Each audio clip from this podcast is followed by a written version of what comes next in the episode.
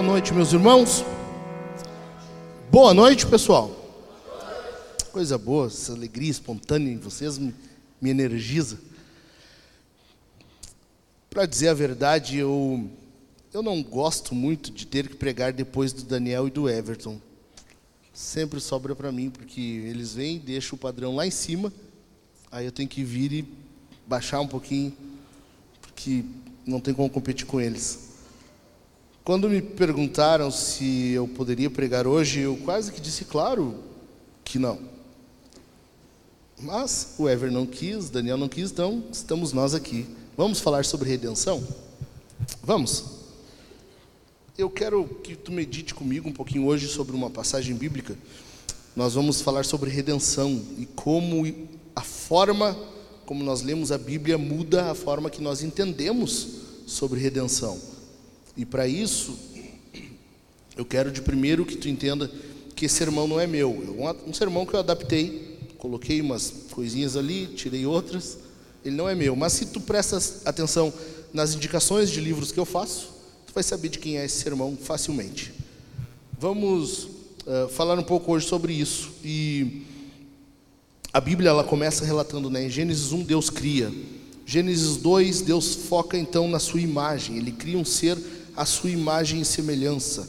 Gênesis 3 dá a queda, o homem cai, o homem peca. Por causa disso, Deus precisa intervir e fazer uma promessa à mulher, a promessa da semente da mulher. E por causa disso, todo que se tudo que se desenrola depois disso está envolto no plano de redenção, um plano de salvação que Deus elaborou. Tudo a partir daí. Então a, a redenção, ela não é um assunto exclusivo do Novo Testamento, ela não é um tema que a gente encontra nas Escrituras, não. A redenção é tudo. Tudo está dentro dessa história de redenção que nós vamos meditar um pouco hoje. Então, sempre que nós lermos sobre isso, você tem que ter isso em mente, porque não tem como tu mudar a forma que tu entende sobre redenção sem tu mudar a forma como tu entende o resgatador quem redime. Por exemplo, digamos que eu esteja deitado em casa de noite, dormindo, e a minha esposa me chama, mas Caco, ela fala, Caco, cheiro de fumaça, está pegando fogo. Eu tenho que sair correndo, né, para ver o que está acontecendo. Enquanto isso, eu, tem, eu percebo o cheiro de fumaça, eu percebo que está ocorrendo um incêndio, eu mando ela ligar para os bombeiros. Por quê? Porque a redenção que nós precisamos, a salvação que nós precisamos exige um redentor adequado. Entenderam? Entenderam? O incêndio exige que seja alguém especializado nisso. Digamos que lá em casa nós estejamos dormindo, houve um barulho, alguém arromba a porta e entra, assume me acorda, caco, caco, estão invadindo nossa casa, e eu acordo ligeiro e chamo, digo, chama. Não, ambulância. Chama a ambulância. Vai tu para o teu lado, eu vou para o meu, dez passos. Estou brincando. É polícia. Entenderam como muda o resgatador? Entenderam? Por quê? Porque assim como nós entendemos a redenção, a salvação que é necessária, ela deve ser, uh, o resgatador deve ser adequado para aquele tipo de salvação. Então, quando nós lemos a Bíblia com uma mentalidade nós estamos imaginando que o pressupõe um resgatador adequado para aquela salvação ali. Entenderam? Por isso que nós necessariamente precisamos encontrar Jesus nas escrituras. É por isso que sempre que nós lermos a Bíblia, nós precisamos ver Jesus na palavra de Deus. Não quer dizer que a Bíblia sempre vai falar sobre Jesus especificamente, mas ela vai sempre apontar para ele. Entenderam? Digamos que hoje, no mundo que nós vivemos, muitas pessoas estão dizendo que o que precisa é o quê? Paz, né? Nós precisamos de paz. Então vai, faz uma terapia. Tem muitos aí que vão, vão te ajudar com uma terapia, alguma psicanálise, enfim. Mas o mundo não precisa de paz. O mundo precisa de Jesus. Alguns vão dizer: não, nós precisamos de igualdade social, é isso. E vão lutar por isso, vão militar por isso. O que é teu, a tua empresa, não é mais, precisa ser do governo, e vice-versa. Há uma dívida moral, há uma dívida histórica que precisa ser redimida. Então nós precisamos de justiça social. Então as pessoas irão atrás disso, por quê? Porque eles entendem que essa é a redenção que precisa. Estão entendendo? Mas, e outros vão dizer que precisa de educação. O mundo precisa de mais educação, mais informação. Quando houver mais educação, mais escolas, mais faculdades, teremos resolvido os problemas. Por quê? Porque essa é a forma como a pessoa vê a redenção que é necessária, a redenção que, que se está buscando. Quando nós olhamos para o mundo, para a Bíblia, perdão, com outras lentes, que não necessariamente vendo a necessidade de Jesus, nós vamos buscar outra, outro tipo de redenção, outra salvação. Estão entendendo? Amém ou não amém até aqui? Então tá. Então, por causa disso, nós precisamos sempre buscar Jesus, encontrar Jesus na Bíblia. E, e é o que Jesus fala, né? Lembram quando Jesus está caminhando com os discípulos no caminho de Emaús, Lucas 24, e ele fala para os discípulos, né? Ah, na verdade, os discípulos perguntam para ele: é, Você é o único que não sabe o que está acontecendo aqui? Quando Jesus poderia ter dito, na verdade, eu sou o único que entende o que está acontecendo aqui.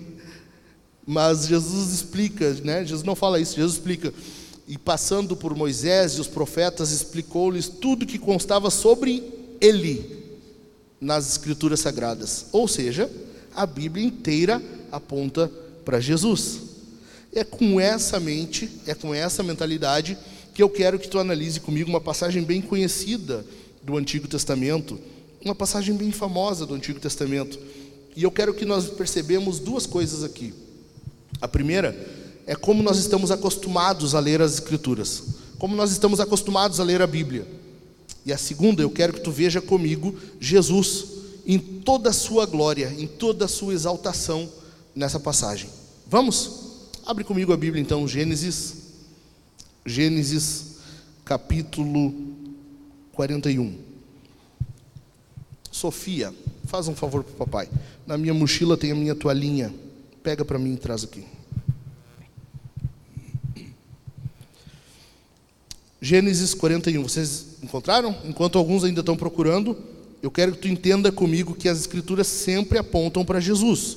E é somente assim que nós temos que lê-las. Devemos ler as escrituras. Se tu pegou isso aqui, se tu pegou esse ponto, tu entendeu o sermão tu já, tu já pegou e eu já estou satisfeito. Se tu entendeu isso aqui, que as escrituras sempre apontam para Jesus. E é necessário que a gente leia com essa mentalidade. Se tu entendeu isso, nós estamos bem, tu entendeu, estamos de boa, ok? Gênesis 41.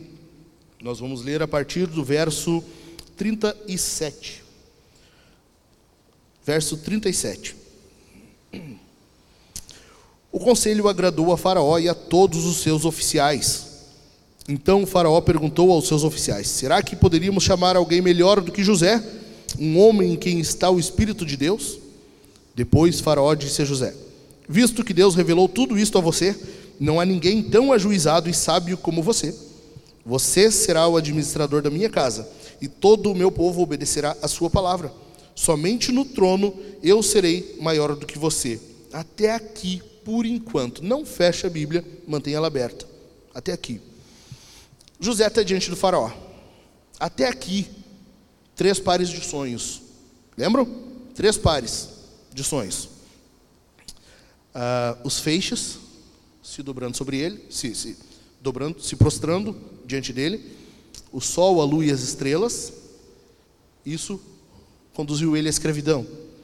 Depois, ou, ou ao poço, do poço à escravidão.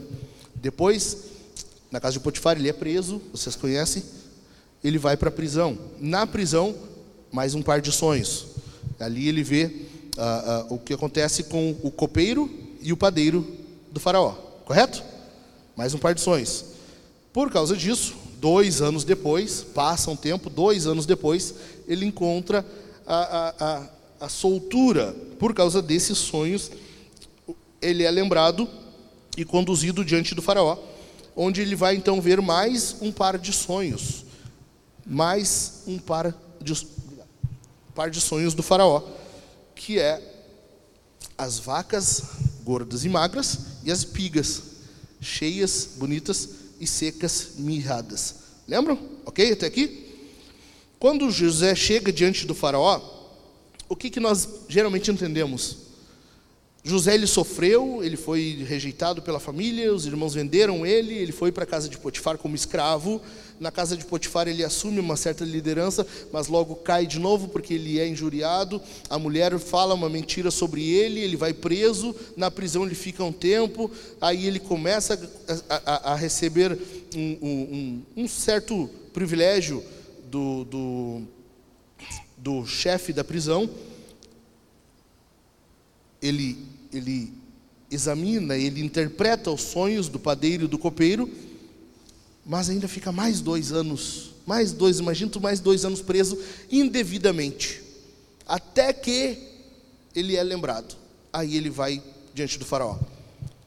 Aí nós então entendemos que, ah, agora sim, agora José está recebendo pelo que ele sofreu, agora ele está sendo recompensado, não é isso que nós pensamos?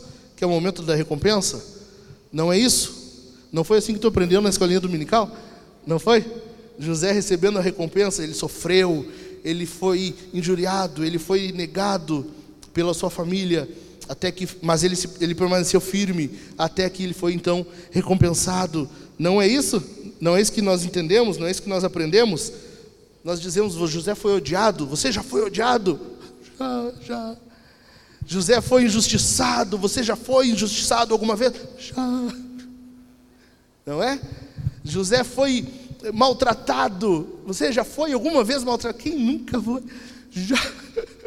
Já foi. Então, mas José permaneceu fiel e agora ele está sendo recompensado. A pessoa, daí eu, eu já fui né, pentecostal, né? então a pessoa já aproveita, levanta tua mão e recebe sabe? enfim, enfim, sabe? Sabe do que eu estou falando? Por quê? Porque nós vemos, nós lemos a história de José e nós lemos essa história como uma recompensa. Ele está sendo recompensado pelo que sofreu. Sério? Sério que Gênesis 41 está aqui só para mostrar que um homem foi recompensado? É sério? E eu quero que a gente veja como não é assim. Gênesis 41 não é sobre recompensa, mas é sobre o redentor. Vamos ver por quê? Em primeiro lugar, pode passar para mim, por favor. Então, por quê? Gênesis 41 é sobre o redentor e não sobre recompensa. Em primeiro lugar, José era do povo da aliança. José fazia parte do povo da aliança. Seu bisavô, vovozinho, vovô Abraãozinho, alguns anos atrás, havia sido chamado por Deus e Deus fez uma promessa. Lembra que no início eu disse que Deus chama uh, Adão e Eva e faz uma promessa para Eva? Lembram? Eva recebe uma promessa, a semente da mulher. E adiante, essa, essa, essa promessa ela vai tomando proporções maiores. Abraão é chamado, e parte dessa promessa é uma semente. Parte da promessa que Abraão recebe é a semente, é o povo da aliança. Mas, quando José uh, uh, passa a existir, quando Deus chama uh, Abraão para dele tirar um povo, para dele surgir um povo, Deus não diz para Abraão que eles serviriam pagãos, que eles estariam em nações pagãs, servindo a reis pagãos. Não é isso que está acontecendo aqui. Não é José servindo um rei pagão? É, né? Então, vamos ler o versículo 40. Você será o administrador da minha casa. E todo o meu. Perceba que administrador da minha casa. É bem. A, a, a expressão usada aqui é bem parecida com a que José fala para a mulher de Potifar. Eu sou mordomo da casa do meu senhor. Isso que José está tá sendo aqui para Faraó é a mesma coisa lá. E lá ele era escravo. Aqui nós temos a tendência a achar que não, agora ele é senhor Tá? Mas a expressão é bem semelhante. Vamos adiante. Você será o administrador da minha casa, e todo o meu povo obedecerá à sua palavra. Somente no trono eu serei maior do que você. Primeiro lugar. Então, José era do povo da aliança. Com essa aliança, Deus não prometeu para Abraão que eles serviriam pagãos. Deus não prometeu isso. Ou seja, Gênesis 41 não está dizendo que ali é o fim, que ali é a recompensa, ali é o ápice da vida de José. Tem que ter algo mais. José está diante de um rei blasfemo, e esse rei blasfemo diz ao filho do povo da aliança: Você agora me serve, eu sou Deus na tua vida. É isso que está acontecendo ali. Vocês sabiam que Faraó se denominava Deus, né? Faraó se denominava Deus, ele achava que ele era Deus. E José está diante dele como servo, servindo um rei pagão servindo a esse rei blasfemo. Pode passar em segundo lugar, além de servir um rei pagão, agora José recebe, vamos ler do versículo 41 até o 44. E Faraó disse mais a José: Eis que eu constituo autoridade sobre toda a terra do Egito. Então Faraó tirou o seu anel sinete da mão e o pôs no dedo de José Mandou que o vestissem com roupas de linho fino e lhe pôs no pescoço um colar de ouro. E o fez subir na sua, na sua segunda carruagem, que para nós hoje seria um Bentley, o que seria um, um BMW, alguma coisa assim. Enfim, era mais ou menos isso. Subir na sua segunda carruagem e clamavam diante dele: Inclinem-se todos, ou algumas traduções, dobrem seus joelhos. Que sinistro, hein? Aquilo que José tinha visto algum tempo atrás. Desse modo, deu-lhe autoridade sobre toda a terra do Egito. Disse ainda Faraó a José: Eu sou Faraó, mas sem a sua ordem ninguém poderá fazer nada em toda a terra do Egito. Essa expressão aqui quando José sai na carruagem e estão clamando diante dele para que se inclinem todos ou dobrem os seus joelhos, é proposital. É proposital. Está sendo feita uma referência ao que José tinha sonhado um tempo atrás. É uma referência aos irmãos de José. Ele dizendo aos irmãos que sonhou com os irmãos dobrando os seus joelhos diante dele. É proposital isso aqui. Mas o que, que acontece quando José fala isso para os seus irmãos? Eles preferem o quê? Matá-lo não é? Eles preferem matá-lo. Mas não é uma mera preferência de, de, momento, não é no calor do momento que eles se enlouquecem, não é eu vou matar você de cosquinhas, não é isso. Não é matar. Gênesis 34 mostra que eles eram capazes disso. Eles eram assassinos. Lembra de si quem? Lembra? Que eles vão lá e matam um povoado inteiro? Quando eles querem matar José, é, é, é matar. É isso que eles querem, eles querem matar José. E agora, a Bíblia menciona o povo pagão dobrando os seus joelhos. A família de José não recebeu ele, rejeitou ele. A família, a família da aliança rejeitou ele, mas os pagãos estão ali recebendo ele, acolhendo ele, dobrando os seus joelhos diante dele. Mas sabe o que, que José pensa disso? Será que ele pensa que isso é a recompensa? Será que ele pensa que aqui é o fim, é o ápice da vida dele? Versículo 44. Disse ainda Faraó a José: Eu sou Faraó, mas sem a sua ordem ninguém poderá fazer nada em toda a terra do Egito. O José ele não recebeu só então um senhor pagão, ele recebeu riqueza e poder pagãos. Ele tem todo o poder e riqueza abaixo do faraó. Ele tem um rei pagão, riqueza e poder pagãos. Mas ele não recebeu só isso. Ele, ele vai adiante. A Bíblia menciona, versículo 44 e 45. Pode passar. Versículo 45. E Faraó chamou José de Zafenate Paneia. José recebe um nome pagão. E agora ele tem um nome pagão, ele não é José, ele é Zafenate Paneia. Faraó, esse senhor pagão, muda o nome dele para um nome pagão. José está diante do Faraó e tem seu nome mudado. Agora, olha a ironia: nós olhamos para isso e nós achamos que essa é a recompensa. Por que, que em Daniel a gente não pensa a mesma coisa?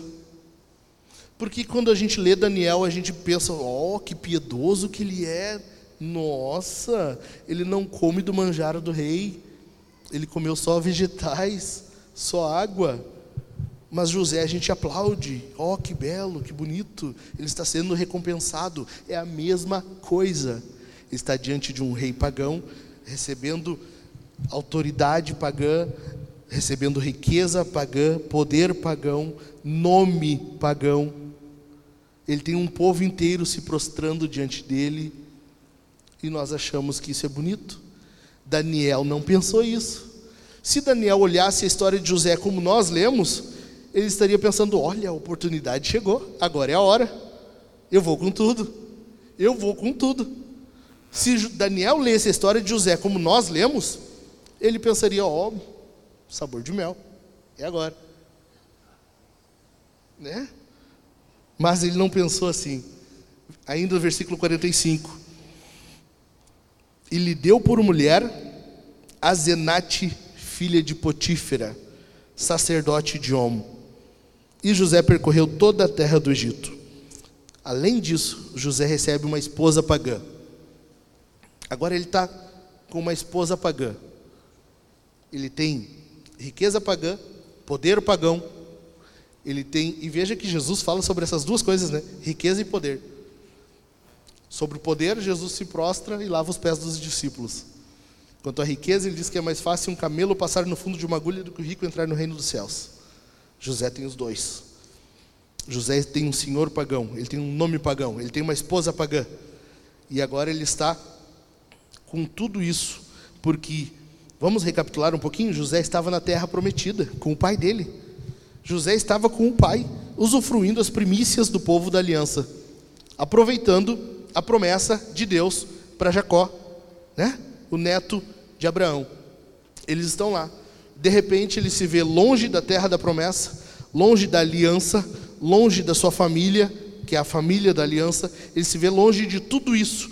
E agora ele está diante de um rei pagão com riqueza pagã, poder pagão, uma esposa pagã, e vão lhe nascer filhos.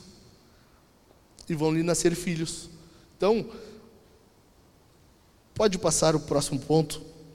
Antes, antes de passar, antes de nós lermos isso, José tem tudo isso. E quando nós lemos essa história, nós imaginamos que essa é recompensa, né? É o ápice. Estão vendo como não é bem assim? Por que então que nós dizemos para, para as crianças, ei crianças, venham aqui no Vintage Kids aprender sobre José, sabia que vocês podem ter tudo isso? Sabia que vocês podem ter toda essa riqueza, todo esse poder, só ficar fiel. Se vocês forem injuriados, se vocês forem maltratados, se vocês forem. Estão vendo? Por que, que nós olhamos para as crianças e nós lemos a Bíblia em casa para elas e pensamos que esse é o momento do ápice na vida de José?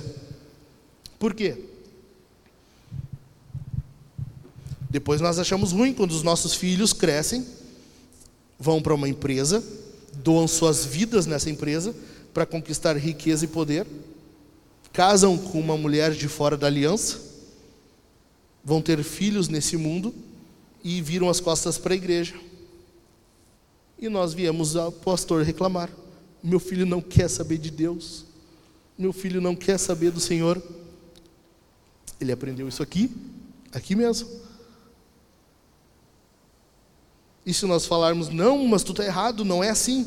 Ele volta no domingo que vem na escola dominical e diz, mas olha ali, ó, estão ensinando isso. É isso que estão ensinando. Se José tem, por que, que eu não posso ter? Gênesis 41 não é sobre recompensa. Segundo lugar, versículo 50. Leia comigo aí, Gênesis 41, 50.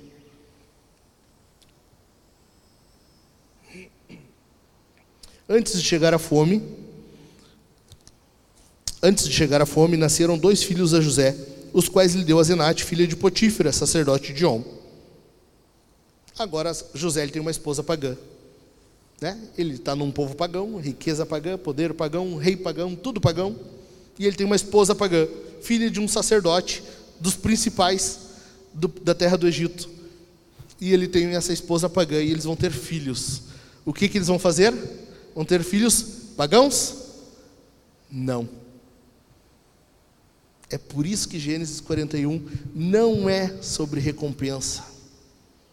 Não é sobre ápice da vida de um ser humano aqui.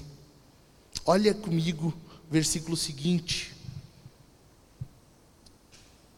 Manassés, versículo 51.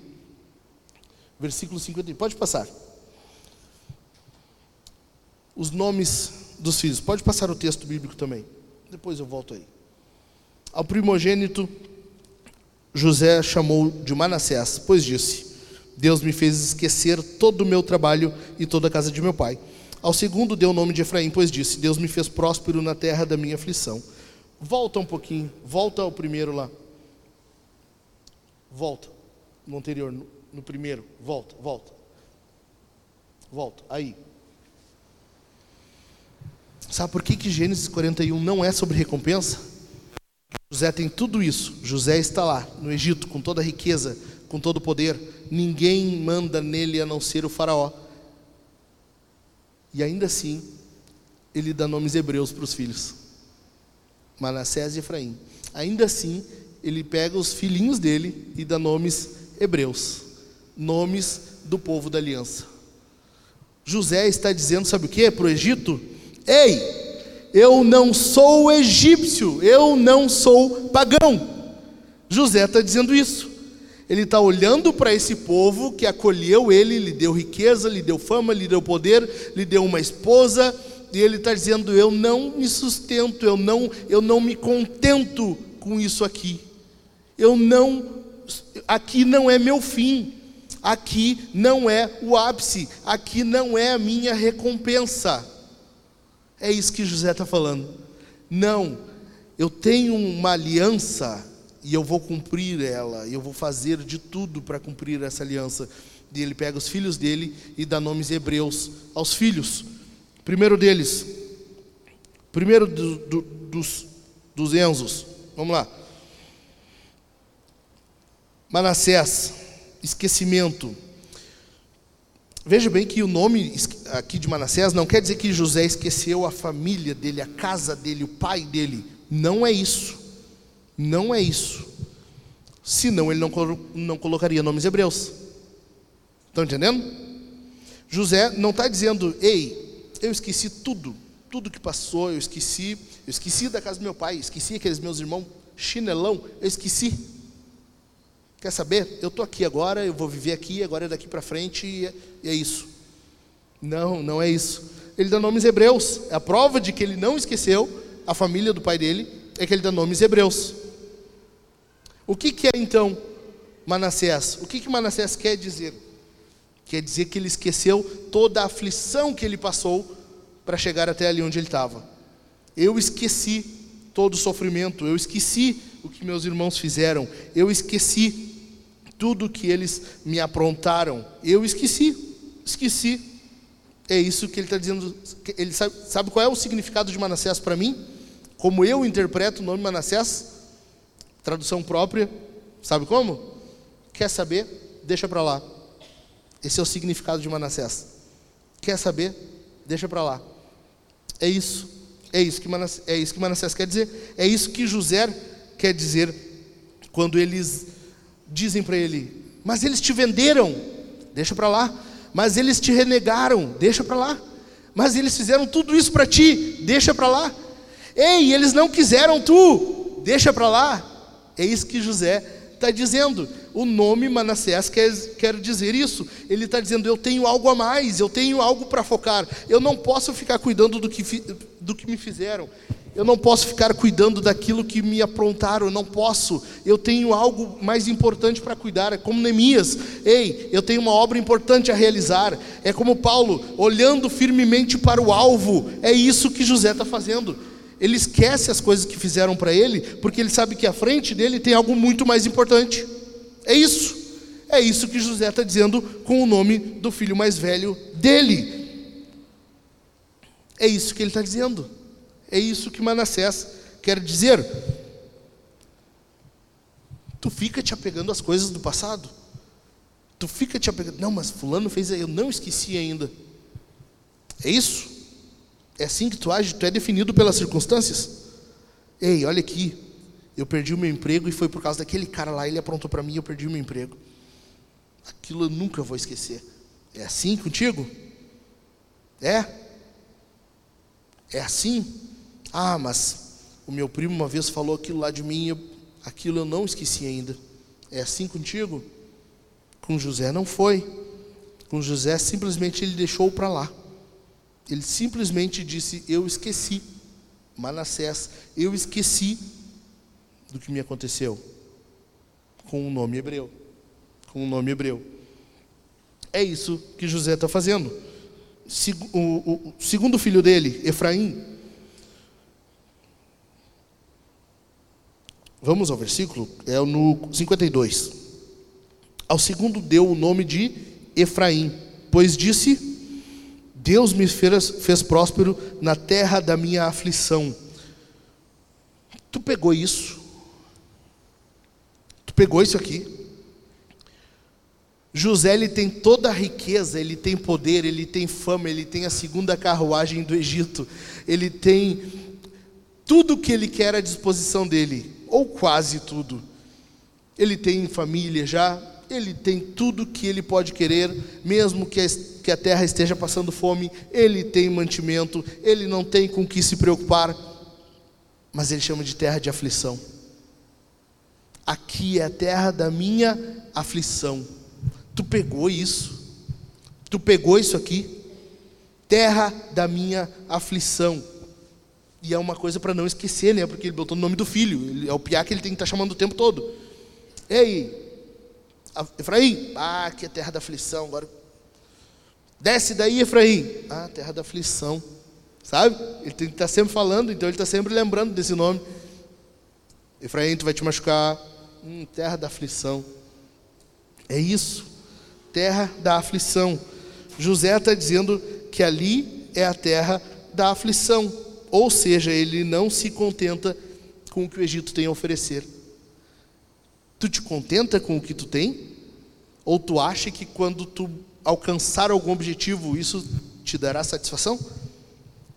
O que que para ti é o alvo?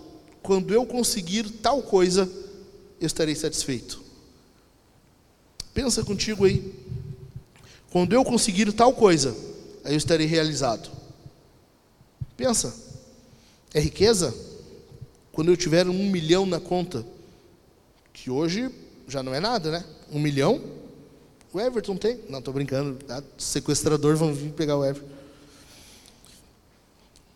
Está entendendo? Ah, quando eu tiver um emprego na empresa tal e ficar lá pelo menos 10 anos, eu estarei realizado. Sabe? Sabe? O que que para ti é o foco? O que que para ti é o ideal? José tinha tudo isso. Ele tinha poder, tinha fama, tinha riqueza, tinha família, mas ele está dizendo que ali nada daquilo ali satisfazia ele ainda. Aquela terra era a terra da aflição. Podia passar o tempo que fosse, podia passar o tempo que fosse. Ali era a terra da aflição.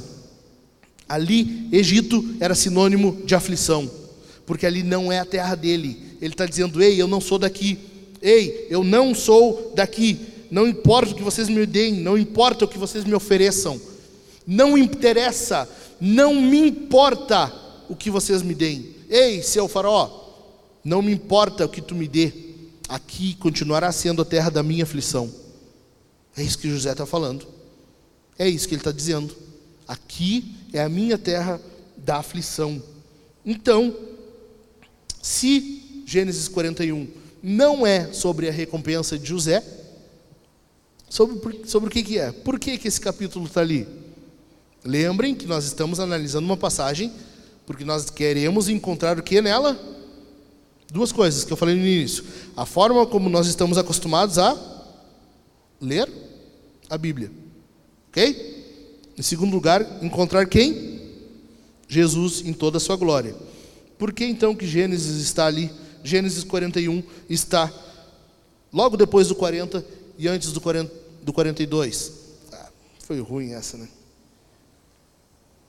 Tá, eu vou pensar em outra. Amanhã eu, amanhã eu mudo e invento uma melhor. Por que, que Gênesis 41 está na Bíblia? Coisa boa que vocês me perguntaram isso. Coisa boa. Vamos, ao, vamos ver?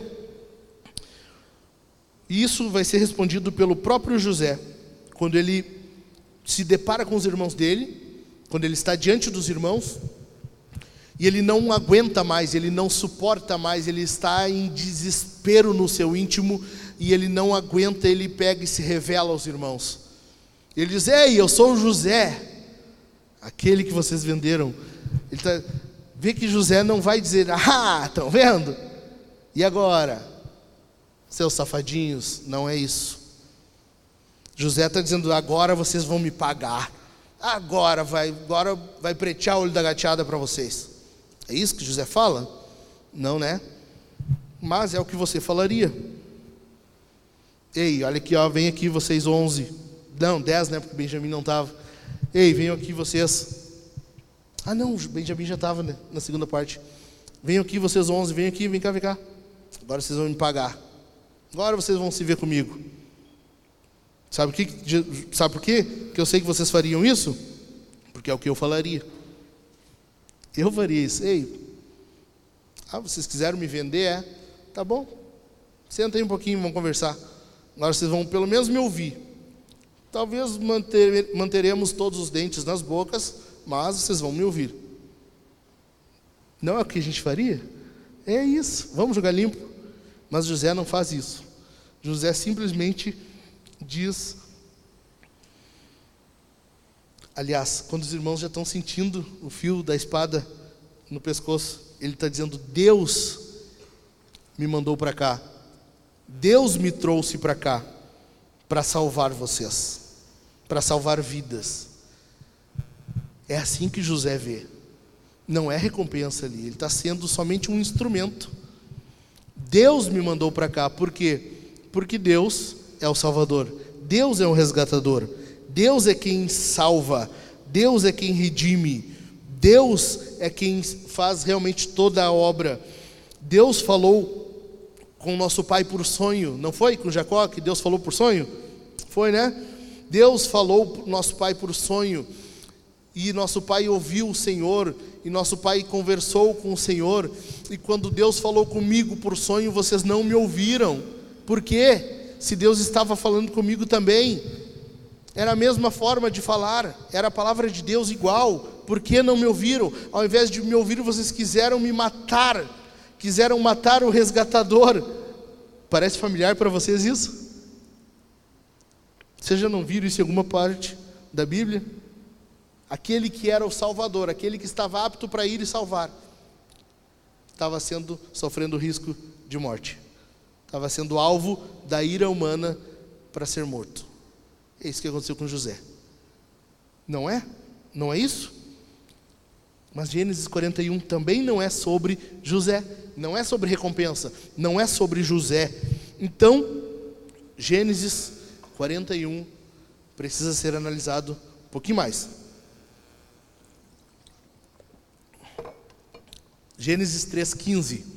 Deus faz uma promessa à mulher, a semente da mulher. E essa promessa é também um julgamento sobre a serpente. Faz parte do julgamento de juízo para a serpente, né? Porque a semente da mulher é que pisaria a cabeça da serpente. A serpente acredita na palavra de Deus.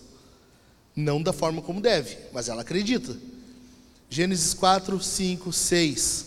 Primeiro homicídio a semente da serpente mata a semente da mulher. Gênesis 5, 7. A semente da mulher é resgatada por Deus. Deus faz surgir a semente novamente. Gênesis 6, Noé aparece, o dilúvio. Deus preserva a semente por meio do dilúvio. Noé e seus filhos são salvos.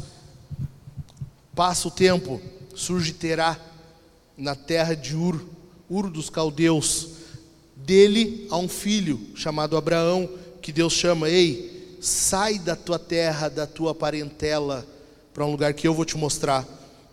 E Abraão vai. Abraão passa a receber uma promessa de Deus, uma promessa que envolve terra, semente e bênção para as nações. Com essa semente, Abraão terá com, Sara, mas Sara está muito velha. Como que Sara vai ter um filho se ela é muito velha? O que, que vamos fazer? Confiar na palavra de Deus? Não. Chama Agar. Vamos resolver nós mesmos. Não é o que a gente faria? Abraão faz a mesma coisa. Agar tem um filho, mas Deus não disse que era uma semente, Deus disse a semente. Não é Ismael, é Isaac. Isaac tem gêmeos. Nascem gêmeos de Isaac. Agora sim, a semente. Quem é? O mais velho? Não, porque não é por ordem de nascimento, é por eleição. O mais velho servirá ao mais moço. O mais moço precisa gerar a semente. Para gerar a semente, ele precisa de uma esposa. Ele vai encontrar a esposa amada dele. Ela não vai ter semente. Por quê? Porque ela é improdutiva, ela é infértil, ela não pode ter filhos. Ele tem filhos com a, com a rejeitada, com Leia. Jacó tem filhos com a que foi rejeitada, com a que ele não queria. Quando, quando a amada tem filhos, tem José, e daí logo depois Benjamim, e ela morre. Leia passa então a ser a que mais produz filhos. Ela tem Ruben, ela tem Simeão, ela tem Levi e ela tem Judá. Logo começa a história de José, Gênesis 38. Gênesis 39 acontece o quê? Nos é relatada a história de Judá e Tamar. Judá e Tamar parece estar no meio da história de José. Por quê? Não faz sentido. Foi colocado por engano ali. Agora, agora é José, Judá é depois. Não. Judá precisa ser mostrado no seu pior momento, no seu pior momento, para que ele possa ser redimido, para que ele possa ser o resgatador. Como que ele será resgatado? Quando ele se coloca diante do seu pai e diz: Pai, deixa o menino ir comigo, se algo lhe acontecer, eu me coloco no lugar dele, o substituto. Tu já viu isso em algum lugar? Tu já viu? Judá é redimido e precisa parecer o pior momento dele para que ele possa ser redimido. Quando eles estão diante de José, José faz uma pegadinha, ele faz um teste, e ele coloca a taça dele na sacola de Benjamim, e ele diz: Agora o menino está preso. O que, que acontece? Judá se coloca diante deles e diz: Não, não, meu pai vai morrer, meu pai não ficará satisfeito com isso.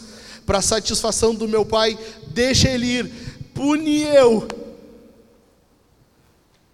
coloca a ira sobre mim. Judá é a semente. Passam gerações. Judá tem um filho chamado Davi.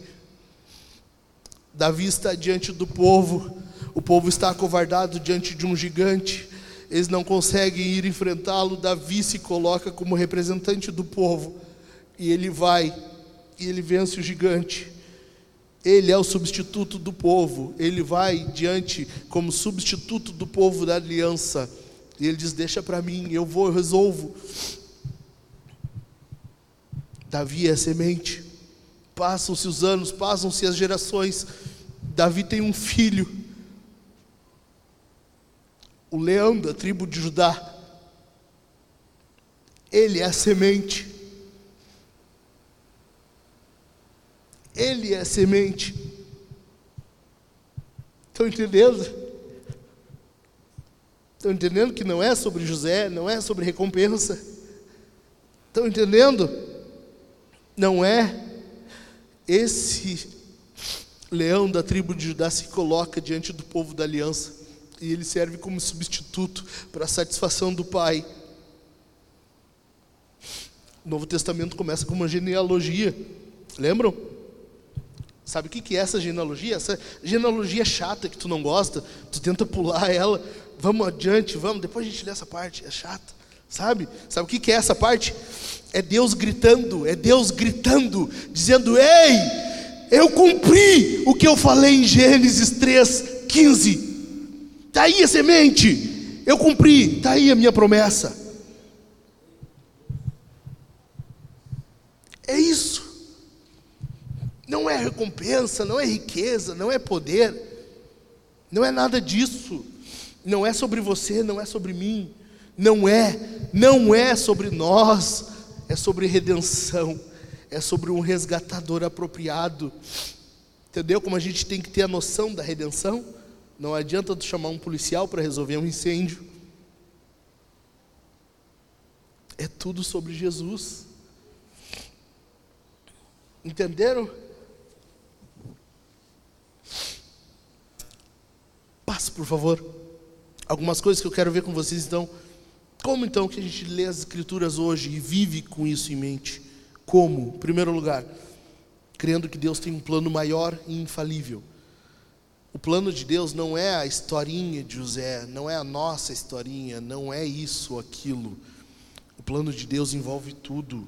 Deus tem um plano que é maior. A gente talvez não vê todo, mas Deus tem um plano que é maior. E esse plano de Deus é infalível.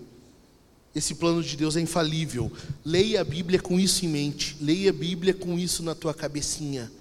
Entendeu?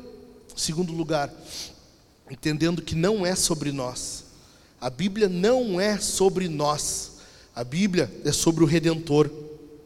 A Bíblia é para dizer que você e eu, pode passar o próximo ponto. A Bíblia é para dizer que você e eu não somos capazes de resolver a nossa história. Não somos capazes. Precisa de alguém vir e fazer alguma coisa para nos salvar, para nos resgatar. Por isso, nós temos que confiar que a nossa vida faz parte dessa história maior que eu falei no, no primeiro ponto. A nossa história ela só é uma partezinha minúscula do todo. E nós temos que entender que nós não somos daqui. Nós não nos apegamos às coisas daqui.